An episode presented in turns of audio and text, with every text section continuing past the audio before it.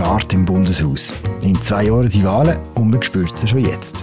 Für mich ist wie klar, die FDP hat den Anspruch nicht mehr auf zwei Sitze. Im Moment ist sicher von den beiden FDP-Bundesräten, die im Amt sind, Herr Gassis deutlich der Schwächer. Er macht eine Anschlusspolitik an die EU und er hat das Gegenteil von dem versprochen, bevor er im Bundesrat gewählt worden ist. Muss Ignazio Gassis zittern? Bekommen die Grünen die erste Bundesrätin? Oder vielleicht auch die Grünen Liberalen? Welche Parteien gehören denn im Bundesrat und spielt das überhaupt eine Rolle? Und damit herzlich willkommen im Politbüro. Das ist der Politik-Podcast von Tamedia. Mein Name ist Philipp Loser. Ich schwätze hier mit der Raffaella Bierer in Zürich, mit Markus Häfliger in Bern und zum Glück auch mit Christoph Lenz in Bern. Christoph hat nämlich einen spektakulären Wechsel hinter sich. Du arbeitest neu beim Dagi Magi, wirst aber trotzdem noch ausgeliehen ins Politbüro, Christoph, oder? Ist genau so. Hallo Philipp. Hallo Raffaella, hallo Markus. Hoi, Hoi zusammen. Hoi. Die zwei haben kürzlich einen langen Text geschrieben, wo es darum gegangen ist, um genau die Frage, die wir am Anfang schon angedeutscht haben, wer kommt eigentlich im Bundesrat nach den nächsten Wahlen. In der Einleitung hat es geheißen, hinter der Kulisse tobt der Kampf um die Macht. Wie dramatisch ist die Situation im Bundeshaus wirklich? Also dramatisch ist vielleicht ein bisschen dramatisch ausgedrückt. Ähm, es fällt einfach auf im Moment, dass der Ignazio Cassis sehr unter Druck äh, geraten ist. Und zwar hat das jetzt aktuell vor allem mit dem Rahmenabkommen zu tun, wo er von sehr breiten Kreis kritisiert wird, dass er das Dossier mangelhaft führt.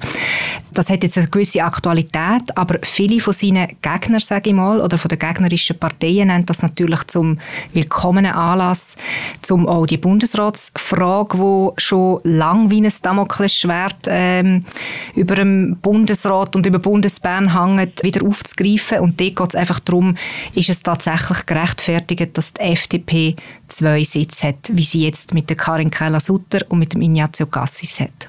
Dramatisch oder nicht so dramatisch, Markus? Es ist einfach eine Tatsache, dass die Frage, wenn man im Bundeshaus sich bewegt, immer wieder kommt. Man hört aus verschiedenen Fraktionen. Wir haben auch entsprechende Leute in unserem Artikel zitiert, wie auf einmal bei den Grünen überraschende Einladungen zu einem Gespräch vom Ignazio Cassis kommen, wie äh, Politiker aus anderen Parteien sagen, die Nervosität bei der Karin Keller-Sutter und beim Ignazio Cassis sei heute schon mit Händen zu greifen, weil halt möglicherweise in zweieinhalb Jahren einer von beiden muss gehen und dann ist die Frage wählen, oder? Das ist so eine Art nicht erklärter Wahlkampf, der jetzt stattfindet und mhm. das ist nicht etwas, wo im Parlament diskutiert wird und wo jeden Tag ein Thema ist, aber subkutan ist das in vielen Gesprächen, in vielen Dossiers ist die Frage einfach da. Es ist schon seit anderthalb Jahren da. Und je mehr das auch die FDP vor allem in den Kantonen Sitz verliert, oder sie haben seit den letzten Wahlen in den Kantonen in zehn von elf kantonalen Wahlen weiter verloren, umso akuter wird die Frage. Hm. Und wie stark parallel dazu natürlich die Grünen zulegen in den Kantonen. Also ähm, man kann davon ausgehen, dass bei den nächsten Wahlen die Ausgangslage noch, noch viel ähm, extremer wird sein. Also die stark erstarkten Grünen versus die FDP, die stark verliert. Und ich finde schon im Moment die Debatte, die läuft, man fühlt sich so ein bisschen erinnert an die Zeit, wo Evelyn Wittmer-Schlumpf noch für die BDP im Bundesrat war. Und sie ist auch, ihr Sitz, sie als Person, ist auch irgendwann stark unter Druck gekommen, weil es eben nicht mehr äh, von den Wähleranteil her legitimiert war, dass die BDP diesen hm. Sitz überhaupt hat. Hm. Bevor wir so ins Klein-Klein gehen von dem, von dem Kampf, würde mich noch eine Grundsatzfrage interessieren am Anfang. Spielt es denn in so einem austarierten, ausbalancierten, auskonkordanzierten System wie im Schweizerischen überhaupt eine Rolle, welche Partei im Bundesrat sitzt? Gute Frage, Philipp. Ähm, einfach zum Vorausschicken, es wird in dieser Sendung sicher auch um die Grünen gehen und ich habe dort eine Interessenbindung, die ich gerne offenlege. Ich bin Partner von der Lisa Mason, sie ist eine grüne Ständerätin aus dem Kanton Genf. Um auf deine Frage zurückzukommen, ich würde schon sagen, dass es eine Rolle spielt, wer im Bundesrat sitzt und wer nicht. Ähm, eigentlich ist es ja so ein bisschen das zentrale Merkmal von einer funktionierenden Demokratie, dass Wahlen Konsequenzen haben, nicht nur im Parlament, sondern auch in der Regierung und auch in einer großen Koalition, wie wir sie in der Schweiz seit ähm, rund 100 Jahren so kennen. Wenn Wahlen keine Folgen haben, dann ähm, können wir eigentlich auf die Übung verzichten, mhm. oder nicht? Ja, aber am Schluss ist doch auch schon eine Prestigefrage für die Partei, weil für die Leute, für, für das Leben der Menschen ist es ja eigentlich schon ein bisschen egal, ob zwei von der SP, einer von der SP und einer von der Grünen im Bundesrat sitzen, oder nicht? ich bin mit dem Christoph völlig dabei. Wahlen müssen Erfolg haben. Und in der Schweiz kommt noch ein weiteres Argument dazu. Wo die Schweizerische Eidgenossenschaft 1848 gegründet wurde, hat die FDP die Mehrheit im Parlament und in der Regierung. Also sie haben alle Sitze besetzt. Und mit der Zeit haben sie dann nach dies nach müssen andere Parteien auch in die Regierung lassen. Zuerst die CVP, dann die SP und 1959 hat man dann die heutige Zauberformel mit dieser Zusammensetzung äh, geschaffen. Und warum hat man das gemacht? Der Grund ist einfach, liegt in der direkten Demokratie. In unserem System kann eine Partei die Regierung dauernd angreifen mit Referenden gegen Gesetzesprojekt und so weiter und so fort. Und wenn man die relevanten politischen Kräfte nicht einbindet, in der Regierung, dann steigt einfach die Gefahr von einer Blockade von dauernder Opposition über Turnen und so weiter. Und das ist letztlich der tiefe Grund, wo zu unserem heutigen System geführt hat mit der Konkordanz, wo alle grossen Parteien immer in der Regierung sind. Das gibt es ja sonst so in praktisch keinem anderen Land. Ich glaube, Philipp, mit der Frage, die du gestellt hast, sind wir wirklich schon mit im Thema, weil du hast gesagt, ähm, ob es eine Rolle spielt, ob ein SPler und ein Grüne oder zwei SPler und ein Grüne Gut, das äh, im Bund. Genau.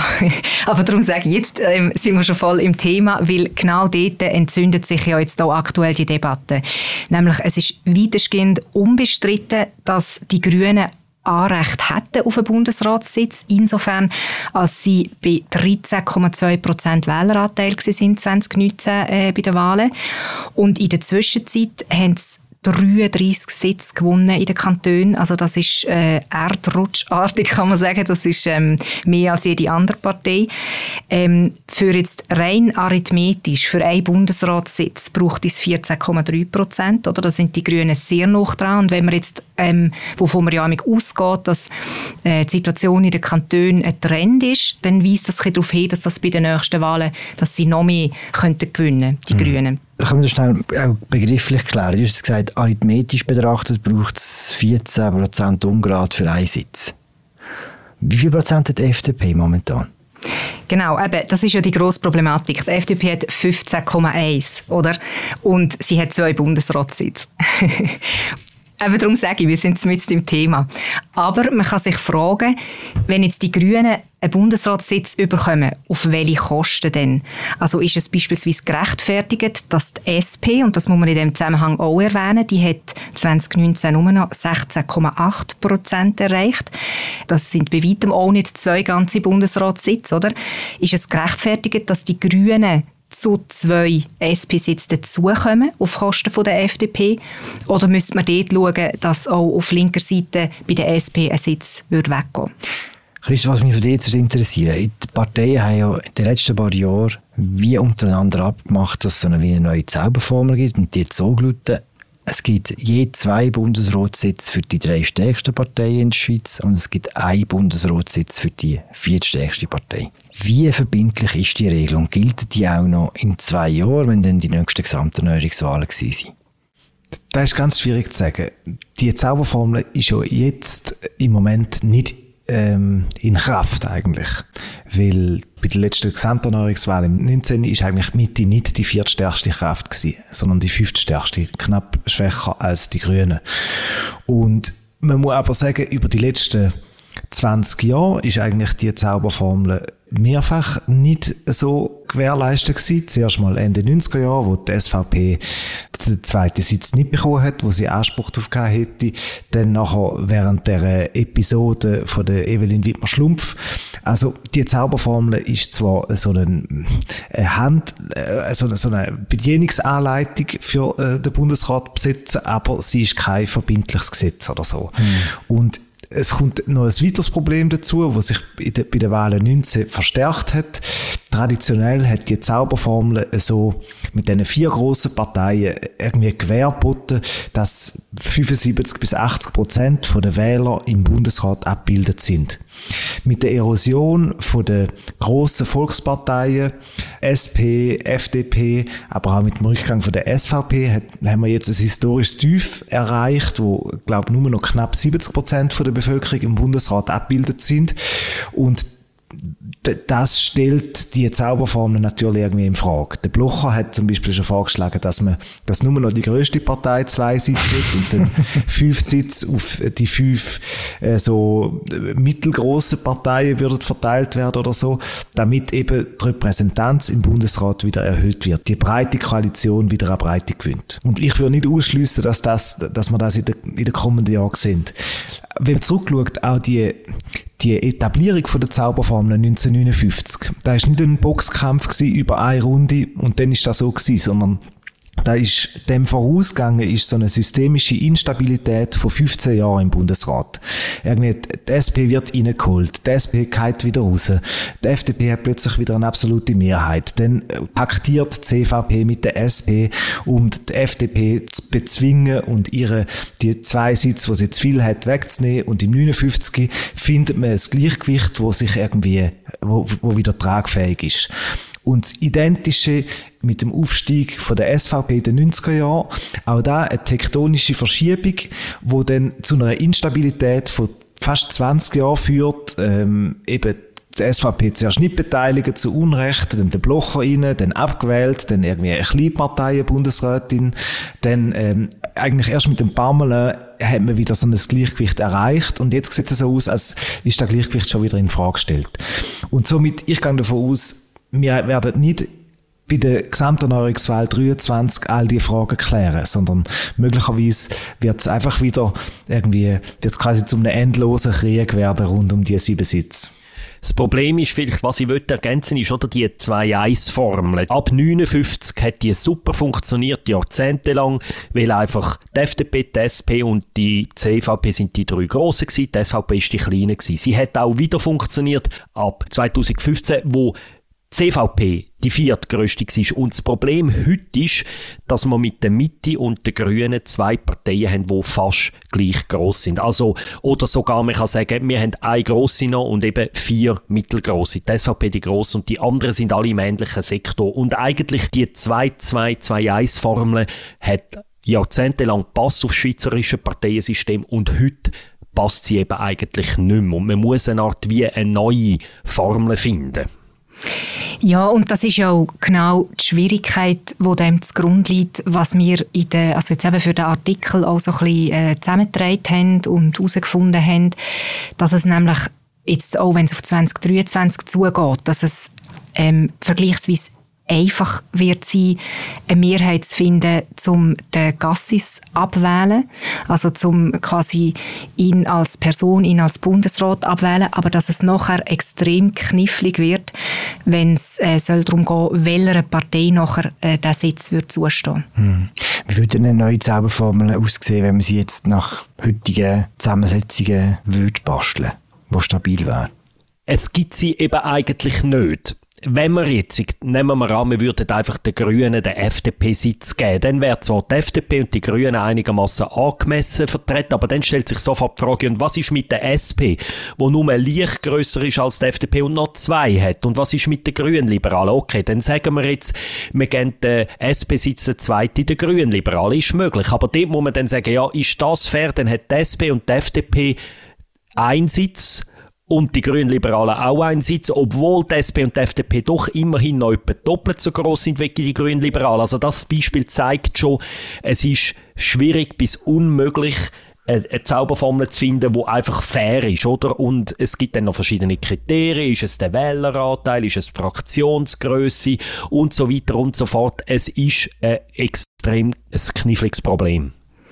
Sehr viel wird auch vom Verhalten der amtierenden Bundesräte abhängen. Also beispielsweise, wenn jetzt keine äh, 2023, also wenn kein Sitz frei wird, wenn keine freiwillig möchte gehen, dann stand jetzt ist eben die Chance relativ groß, dass alles beim Alten bleibt, weil es eben sehr schwierig ist, äh, solide Mehrheitszimmern, um da einen Wechsel herbeiführen. Das muss ja immer nachher sehr äh, ein, breit, ein breites Lager geben, das das befürwortet. Einfacher wird es natürlich, wenn, ein, wenn jemand zurücktritt, oder? Also was man weiß, äh, der Uli Maurer ist ja in fortgeschrittenem Alter, kann man sagen. Ähm, dort wird es sicher äh, Vakanz geben. Und Aber die Frage ist auch, gesagt, er will bis 80 bleiben. genau. ähm, und die Frage ist auch, was mit der äh, SP-Bundesrat ist, also ob die noch, ob die noch sehr lang machen, weil wenn beispielsweise ein SP-Sitz wird frei werden, dann könnte die bürgerliche Mehrheit Mitte rechts versucht sein, einen von den beiden Sitze der Grünen zu geben, dann mhm. wäre quasi das Problem gerade schon mal gelöst, oder? Aber besser abbildet wird die Bevölkerung auch nicht. Nein, es wäre dann im linken Lager wieder mehr ein Gleichgewicht, oder? weil die SP nicht mehr so viel stärker ist als die Grünen. Und dann hat wie äh, Mitte rechts das Problem gelöst, dass sonst das Erstarken der Grünen auf ihre Kosten würde gehen. Mhm. Aus, aus Sicht von der SP habe ich das Gefühl, da ist wie der, der unwahrscheinlichste Fall. Ich meine, äh, für die SP gibt es wirklich keinen Grund, einen von beiden Bundesräten zurückzuziehen oder zum Rücktritt zu drängen. Es gibt immer gesundheitliche Gründe, aber die SP hat einen Vorteil äh, im Moment. Sie hat die zwei Sitze auf sicher. Die zwei Bundesräte sind relativ unbestritten. Die sind schon lange dabei. Und im 23 bei der Gesamterneuerungswahl kommen die sehr früh dran. Sagen wir mal, der Maurer tritt bis dann zurück, dann wird Sumaruga die erste sein, wo bestätigt wird, und der Berse der zweite. Und die SP kann ihre zwei Bundesräte ins Trockene bringen und dann können die, die Spiele anfangen quasi. Und ich gehe deshalb sehr fest davon aus, dass, die, dass wir noch mehrere Jahre mit diesen zwei Bundesräten werden erleben. Für die Bürgerlichen wäre es sehr attraktiv, ähm, einen Grünen äh, reinzuschieben für einen Lesspieler, weil man könnte einerseits im linken Lager so ein bisschen einen Bruderkampf auslösen. Man könnte andererseits die bürgerliche äh, Mehrheit äh, sehr stark bewahren und ähm, man könnte sich dem Problem mit den Grünen mal für ein Zeitchen lang äh, so ein bisschen entledigen. Ein Gegenargument zum Christoph seiner These, die strategische Überlegung aus Sicht von der SP ist natürlich völlig so, wie du sie beschreibst. Aber also Maruga wird Ende 23, 13 Jahre im Bundesrat sein und das ist schon, wenn man über die letzten Jahrzehnte schaut, eine relativ lange Amtszeit. Und dass sie nochmal vier Jahre anhängt, ist natürlich möglich vom Alter her, aber es wäre außerordentlich. Also, dem, wir erinnern uns zum Beispiel an Moritz Leuenberger, der schon nach etwa 12, 13 Jahren massiv unter Druck ist zum Zurücktreten, oder? Also, die Frage ist aus meiner Sicht schon offen, ob sie das nochmal kann, vier Jahre machen, oder ob nicht irgendwann dann auch Kritik kommt von Sesselkleberinnen und weiter. Der, der, Unterschied ist einfach, der Leuenberger ist aus seiner Partei unter Druck gekommen, weil seine Partei hat wollen vor der, vor der nationalen Wahlen den Sitz ersetzen. Und bei der Sommaruga wäre es gerade umgekehrt. Ihre Partei ist die letzte, die sie Interesse hat, dass sie zurücktritt, weil der Sitz ist bedroht. Wenn man nach zulässt, dann wird ja recht schnell klar, dass es bei dieser Frage nicht unbedingt darum geht, wie man den Wählwillen am besten abbilden, sondern dass sich als Wähler wünschen würde, sondern es ist auch eine ziemlich nackte Machtfrage. Darum eine blöde, äh, eine blöde These, eine blöde Frage, warum eigentlich nicht die Grünen mit der FDP zusammenspannen und sagen, loset Freunde, wir können euch die beiden Sitze garantieren, dafür helfen ihr uns, die Frau am abzuwählen. Wo anfangen bei dieser These, bei der Antwort auf diese These? Ähm, die These halte ich jetzt äh, für ziemlich gewagt, weil was für ein Interesse sollte die FDP daran haben, zum äh, Mitte-Bundesrätin abzuwählen. Klar, es geht um, wie du vorher gesagt hast, nackte Macht. Sie wollen auch ihre Macht erhalten. Aber nachher gleichzeitig den Linken zu einem Erstarken im Bundesrat zu verhelfen, das äh, würde für, eine, für die Bürgerlichen schon recht grosse Überwindung brauchen. Sie wären immer noch 4 zu 3 im, äh, in der Überhand. Markus, findest du das daneben? Die Idee? Ich finde die These interessant. Und der Punkt ist, die FDP und die Grünen zusammen haben keine Mehrheit. Also zum den Grünen wählen, es, es müsse dann wechselnde Mehrheiten geben. Zuerst würden die Grünen und die SVP den zweiten FDP-Sitz äh, retten und nachher würde äh, die FDP die Grünen zusammen mit der SP im Bundesrat verwählen. Also es gibt dann während dem Wahlgang gibt's recht einen komplizierten Koalitionswechsel. Das ist theoretisch möglich. Aber mein Einwand ist gegen den. Wenn man die Mitte rausschmeissen. Würde das wäre aus meiner Sicht eine Abkehr vom Grundgedanken der Konkordanz. Weil Mitte ist mit einem Sitz heute relativ angemessen vertreten. Sie hat inzwischen ja noch mit der BDP fusioniert, hat durch das ihren Sitz eigentlich zusätzlich abgesichert. Wenn sie die, den Wähleranteil plus minus kann halten, nicht wahnsinnig viel verliert im 23, dann wäre es aus meiner Sicht eine Abkehr vom Grundgedanken der Konkordanz, wenn man gerade den Mitte den Sitz wegnehmen nachdem die SP und die FDP doch deutlich mehr übervertreten sind.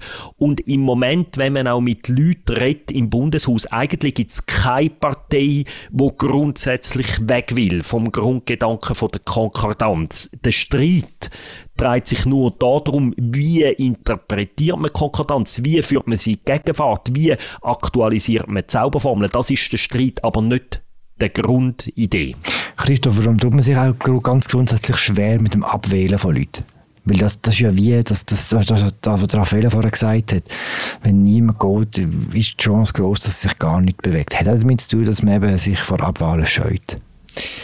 Das ist tatsächlich etwas, wo ich äh, das Gefühl habe, als, ähm, als Vektor in den Bundesratswahlen ist die Zurückhaltung, jemanden abzuwählen, mindestens so stark wie die Richtschnur von der Zauberformel. Ähm, es hat wirklich ganz, ganz wenig Abwahlen gegeben in der äh, Geschichte von, von der Eidgenossenschaft und eben auch, wenn man so die Entstehung von der Zauberformel in den 50er Jahren anschaut, dort hat's hat eigentlich Bewegungen, es sind immer mit, mit freiwilligen Vakanzen quasi einhergegangen und nie mit erzwungenen Abwahlen. Und ich möchte nicht ausschließen, dass es im 23, wenn beispielsweise der Gassis äh, nicht das Feld räumt, ähm, dass, es, dass er die Wiederwahl schafft, einfach weil das Parlament ähm, eine große Zurückhaltung dagegen hat, äh, so quasi aus dem Amt äh, zu buxieren. So. Und dass dann vielleicht die Veränderungen, die wir jetzt antizipieren oder wo vielleicht auch aufgrund von Wahlentscheid eine Dringlichkeit hätten oder wo es einen Druck dazu gibt, dass die Veränderungen erst in den folgenden Jahren stattfinden, äh, wenn dann unser langsam ähm, äh, gerontokratischer Bundesrat irgendwie dann gleich muss bereinigt werden. So. Ist die Zurückhaltung richtig, Raffaella? Ja, das halte ich für richtig. Eben, es ist ja wirklich, wie jetzt der Markus und der Christoph gesagt haben, Stabilität sehr ein wichtiger Faktor.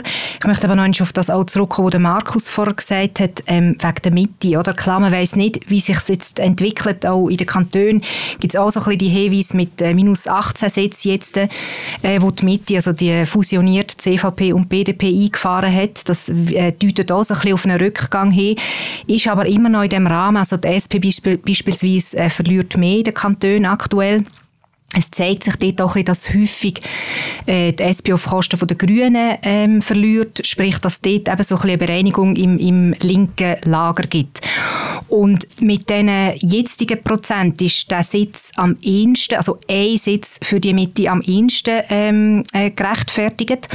Und Mitte, ich möchte noch ein bisschen auf die Rolle äh, zu reden kommen, die ist ja, stand jetzt eigentlich alles entscheidend, oder? In dem Machtgame, sage ich mal. Äh, wie sie sich verhalten oder zu was sie sich dann entscheiden, wem der Sitz äh, zustehen soll.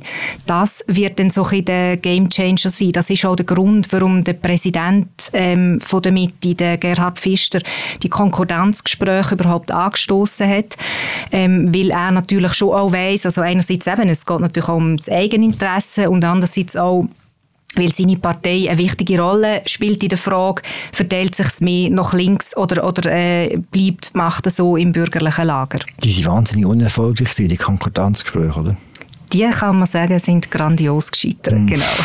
Wobei, wen, wen überrascht das, oder? Ich meine, dass man irgendwie so einen runden Tisch ähm, äh, irgendeine Einigung findet, also ich meine, das stellen sich irgendwie ein paar Idealisten auf Twitter vielleicht so vor, aber die haben einfach nicht richtig verstanden, wie das irgendeine so eine Bundesratswahl äh, im Bundeshaus stattfindet, oder? Ich meine, das ist das kann man nicht irgendwie auf dem grünen Tisch am Papier, aus Papier ausjassen miteinander.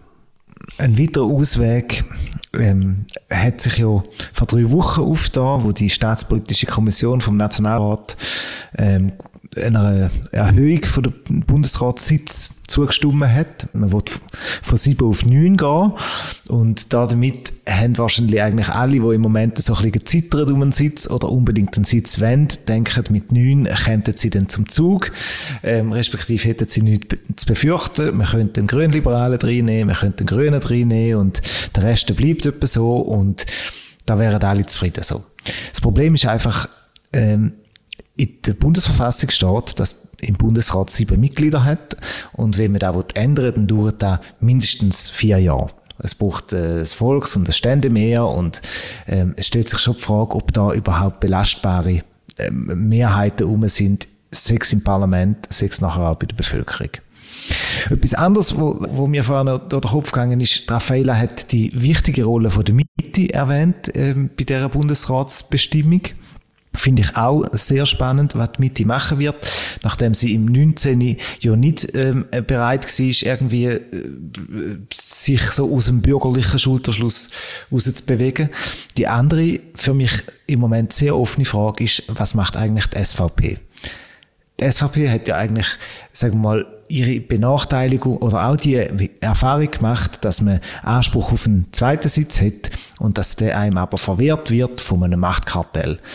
Und im 19. jetzt hat die SVP noch gesagt, wir lassen alles beim Alten, aber schon die Äußerungen vom äh, Blocher, wo immer noch sehr viel Einfluss in der Partei hat, deuten darauf hin, dass er nicht, dass er auch der Meinung ist, man kann äh, Kraft, wo Anspruch auf einen Sitz hat, nicht ähm, langfristig von dem aus dem Bundesrat draussen heben. Also ob die SVP im 23 einfach äh, konsequent und stramm und in einem gewissen Sinn auch gegen der erklärte Wille von einer namhaften, äh, von einem namhaften Teil von der Bevölkerung bürgerlich wählt und Grünliberale oder Grüne, äh, wo Anspruch hätten auf einen Sitz, nicht berücksichtigt, da bin ich mir noch nicht so sicher. Möglicherweise gibt es dort plötzlich Anerkennung und Verschiebung in einem größeren Ausmaß. Ja, Christoph, äh, zu deinem Punkt ähm, mit der SVP. Mir fällt es stand jetzt einigermaßen schwer, mir vorzustellen, dass die SVP äh, einen, einen, einen zusätzlichen linken Sitz wird verschaffen im Bundesrat. Also dass sie beispielsweise, klar, jetzt im Moment, äh, das ist ja das, was ich am Anfang so ein bisschen angesprochen habe, gibt es so ein rhetorisches Feuerwerk, dass sogar die SVP ihre Verbündete oder noch am ehesten Verbündete FDP angreift, öffentlich. Und gerade im Zusammenhang mit der Corona-Politik, wo man ja, also das ist übrigens ja auch einer der Gründe, warum das jetzt so aufflammt, die Diskussion, man sieht ja auch in diesen ganzen Corona-Massnahmen und Corona-Entscheid, wie wichtig eben die Mehrheiten im Bundesrat sind. Also gibt es da eine Bürger, solide bürgerliche Mehrheit oder eben kippt denn das nach links? Da wären nachher ähm, teilweise mutmaßlich andere Entsch Entscheidungen kommen. Aber eben die Vorstellung, dass die SVP nachher einen zusätzlichen linken Sitz ähm, verschafft, das finde ich Stand jetzt recht schwierig, obwohl sie selber ja die Situation könnte unterrepräsentiert sein. Und vielleicht noch schnell zu deinem anderen Punkt, Christoph, was du mit den neuen Sitzen angesprochen hast. Das ist ja auch eine wichtige Debatte, die jetzt in Gang kommt mit dem Vorstoß der oder mit dem Neuanlauf von der staatspolitischen Kommission. Das ist in der Vergangenheit ist das immer äh, nicht mehrheitsfähig gewesen. Jetzt äh, könnte das ein bisschen anders aussehen, weil namentlich Mitte links natürlich ein Interesse hat, dass sich daran etwas ändert verändert. Und es wäre tatsächlich eine Option, um die Situation besser abbilden, wo sich halt heute einfach anders präsentiert, weil die grossen Volksparteien erodiert sind, weil es einfach nicht mehr in nächster Zeit absehbar ist, dass es mehrere Parteien gibt, die irgendwie weit über 20 Prozent Wähleranteil erreichen, sondern dass es eben zunehmend mehrere Kräfte gibt, die so ähnlich gelagert sind und so auf ähnliche Wähleranteile kommen in den Prozent. Und das Argument zwingt uns, uns jetzt noch über etwas anderes zu reden, finde ich. Weil interessanterweise die einzige, die im Moment ja eigentlich ihre beiden Sitze mathematisch am super kann rechtfertigen, ist ja die SVP. Aber es gibt eben auch Stimmen im Parlament, die sagen, ja, auch das ist nicht gesichert. Weil die SVP hat sich in den letzten Monaten ein paar ziemlich grobe Angriffe auf Konkordanz äh, erlaubt. Also die ganze Diktaturrhetorik, dann der Angriff auf ihren eigenen Bundesrichter, der nicht so entschieden hat, wie sie hat. Das hat in den anderen Parteien ziemlich viel Unmut äh, geweckt und es gibt also nicht unbedeutende Stimmen, wenn man redet im Parlament, die sagen, ja, also wir müssen dann schon noch schauen, ob man wirklich der FDP nach dem Rücktritt von Ueli Maurer wirklich wieder zwei Sitze gibt. Weil man könnte natürlich auch sagen, wir tun Konkordanz nicht nur mathematisch neu interpretieren, indem wir neue Zauberformeln erfinden, sondern wir können natürlich auch sagen, wir tun Konkordanz neu auch verstärkt inhaltlich definieren. Und das könnte wieder dazu führen, dass man sagt, wir nehmen der SVP einen weg, weil sie sich zum Teil nicht an die Spielregeln halten. Im Moment halte ich das für eher unwahrscheinlich, aber es ist auch eine Variante und größer wird die Gefahr oder die Variante für die SVP, wenn sie als Nachfolge von Uli Maurer eine sehr eine extreme Kandidatin oder einen extremen Kandidat lancieren. Dann, glaube ich, wird die Versuchung in die Richtung zu denken für die anderen Parteien größer. Hast du das für realistisch, Christoph? Ich habe bisher immer das Gefühl gehabt, die Träume von einer, quasi vom, vom, von einem Systemwechsel hin zu einer sagen wir Mitte-Links-Koalition, wo man die SVP ähm, ausschaltet oder zu einer Mitte-Rechts-Koalition ohne die Linke, das halte ich für ähm, sehr unwahrscheinlich. Einfach weil man mit dem direktdemokratischen Instrument, wo auch die SVP sehr gut weiß, wie sie sie äh, muss einsetzen, ähm, die, die, der ganze Apparat eigentlich könnte stilllegen. Wenn ähm, in, letzt, in den letzten Monaten der Löwrau oder auch der Pfister oder so manchmal gefunden haben, jetzt stellt sich die Frage, ob man die SVP weiterhin an der Macht kann beteiligen kann. Ähm, in diesem Moment habe ich eher das Gefühl gehabt, es geht da so ein bisschen darum, äh, ja, dass sich Parteipräsidenten in Szene setzen und ein bisschen von Sachpolitik ablenken und ein bisschen Lust haben, die Partei hinkack äh, zu machen. Nein, es ist wahrscheinlich eher so eine Disziplinierungsmaßnahme gewesen, oder? Also man lässt der SVP ja vergleichsweise viel durchgehen, aber dort ist sie einfach teilweise zu weit gegangen und dann ist man mit diesen Drohungen vorgekommen. Aber ich glaube tatsächlich auch, äh, dass sich da ähm, das Interesse, das Interesse einigermaßen begrenzt ist, äh, SVP in eine faktische Opposition nachher zu rühren, weil das wäre tatsächlich, wie du sagst, Christoph, äh, das würde zu Instabilität führen. Äh, man hat ja schon in der Vergangenheit, wo man gesehen hat, wo sie unterrepräsentiert war, dass das eben, äh, eben dass sie nachher auf anderen Wegen äh, die Macht sich schon holt und, und das wäre für das ganze System äh, destabilisierend. Und was der Markus gesagt hat mit der äh, inhaltlichen Konkordanz, auch das wäre ja ein rechter äh, Paradigmenwechsel. Also, äh, man hat sich jetzt wirklich auf, auf das Arithmetische eher, oder man versucht da eher ein arithmetisches Gleichgewicht zu finden und, und darum wäre wahrscheinlich der Weg zu so einer inhaltlichen Konkordanz, wie würden die auch definiert werden, äh, der wäre wahrscheinlich viel länger.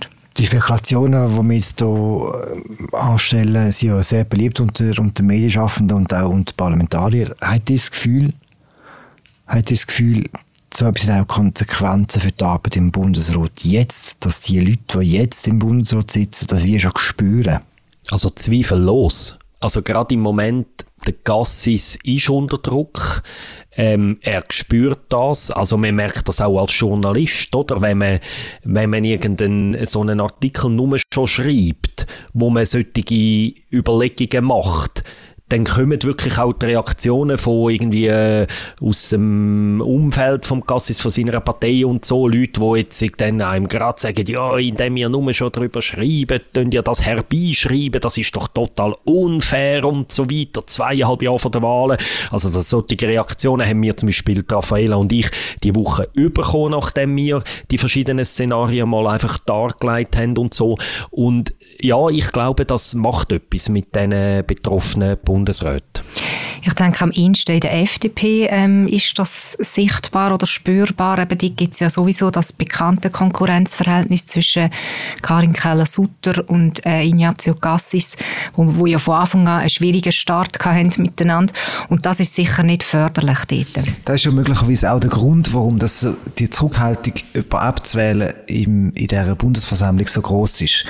Man hat eine Kollegialregierung, der Bundesrat tritt als Einheit auf und sobald man anfängt, Einzelne zu bestrafen oder sobald sich Einzelne speziell bedroht fühlen, ähm, führt auch dazu, dass das Gremium weniger gut funktioniert. Es führt dazu, dass sich Einzelne versuchen hervorzutun, aus dem Gremium rauszuheben ähm, und das ist, führt nicht zu besseren politischen Ergebnissen im Bundesrat oder besserer politischer Zusammenarbeit.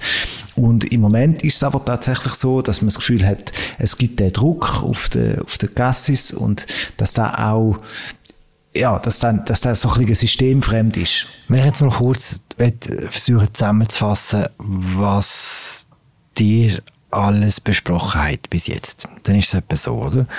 Die Grünen haben einen Sitz über oder auch nicht. Die SP bleibt mit zwei drinnen oder auch nicht.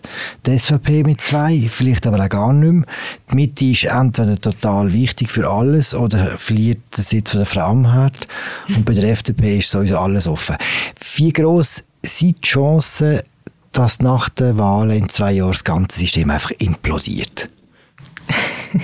wir sind in der Schweiz, okay, Implodieren wird es ganz sicher nicht. Aber dass es total blockiert ist, dass die ganze Diskussion völlig wirr wird und äh, unübersichtlich. Nein, eben, also blockiert, wer unübersichtlich sind ja ein unterschiedliche Sachen. Ich habe das Zitat von, von Gerhard Pfister noch gut gefunden, wo er gesagt hat, im Moment ist es so ein bisschen wie beim Mikado-Spiel, das sind ganz viele ineinander verhedderte Stäbli und niemand getraut sich daran zu ziehen, weil der, der zuerst anfängt, bei dem, bei dem geht vielleicht nachher alles zusammen, oder? Und tatsächlich ist es im Moment so, also wenn, wenn eine oder wenn eine Partei sich mal so Blöße gibt und sich in eine Richtung ein bisschen vorne bewegt, dann äh, legt sie ja Karten auf den Tisch und dann sehen die anderen, äh, ja, wie sie sich positioniert und dann kann das nachher sofort äh, Rückschlag geben für sie selber. Und wir haben ja jetzt viel über die Grünen geredet, über die Grünliberalen zum Beispiel haben wir noch gar nicht geredet, oder? Das ist ja auch noch so eine Machtkomponente. Sie ist noch äh, schwächer als die Grünen, äh, stand jetzt mit 7,8 Prozent äh, Wähleranteil, aber auch das, ähm, da wird sich beispielsweise die Frage stellen, zählt sie sich wirklich so aktiv zum äh, Mittelager, äh, wie sie es jetzt eigentlich immer so ein bisschen postuliert und dann wären nämlich dort auch wieder ganz neue Kombinationen denkbar, beispielsweise, dass man GLP mit der Mitte würde zusammenrechnen und das würde dann mit dem kumulierten Wähleranteil äh, sogar zwei Sitze ähm, legitimieren. Also sprich, auch da könnte noch einiges passieren. Es ist, stand jetzt einfach extrem offen. Oder es bleibt spannend so. Und wenn ich beim Mikado-Bild bleibe, ich glaube, wenn alle bleiben und vielleicht der Ueli Maurer, sagen wir, der wird ersetzt, der, der könnte die SVP wahrscheinlich auch relativ problemlos äh, ersetzen. Wenn alle anderen im 23. wieder antreten, dann glaube ich, ist trotz allen Überlegungen die Chance sehr intakt, dass alle wiedergewählt werden. Anders ist es, wenn bei der SP oder bei der FDP jemand zurücktritt. Ich glaube, dann ist aus heutiger Sicht äh, Spiel sehr offen. Und jetzt können eigentlich die FDP und die SP äh, hoffen, dass ihre vier Bundesräte relativ viel Adenauer-Gen in sich haben. Eigentlich. Und noch lange im Amt bleiben. Was man auch nicht vergessen darf wir haben jetzt viel über Personalie Gassis geredet, aber die FDP und die SP die sind nicht so weit auseinander bei den Wähleranteilen. Das sind etwa 1,7 Prozent zwischen den beiden. Es ist nicht ausgeschlossen, dass die Position wechselt und dann ähm, äh, in der Wahl im Oktober 23 und dann wäre der Druck von der, vom Gassis mehr oder weniger weg und der Druck wäre auf der SP. Also es ist äh, eine Gleichung mit so viel Unbekannten, dass, man, dass es wirklich sehr schwierig ist, jetzt schon zuverlässige Prognose zu machen. Für mich die zuverlässigste Prognose ist, dass man auch Ende 23 noch nicht fertig über die Bundesratszusammensetzung diskutiert, diskutiert haben. Ah, sehr mutige Prognose, Christoph. Danke vielmals. Ich würde sagen, mit dem tun wir das Politbüro beenden. Ich glaube auch, dass wir nicht das letzte Mal über den Bundesrat und seine Zusammensetzung geschwätzt haben. Ja, das war es eine weitere Folge vom Politbüro im Politik-Podcast von Tamedia. Mein Name ist Philipp Loser, ich habe geschwätzt mit Raffaella Birger in Zürich und dem Markus Häfliger und dem Christoph Lenz in Bern. Wir hören uns bald wieder. Macht's gut. Ciao zusammen. Ciao zusammen. Tschüss zusammen. Ciao.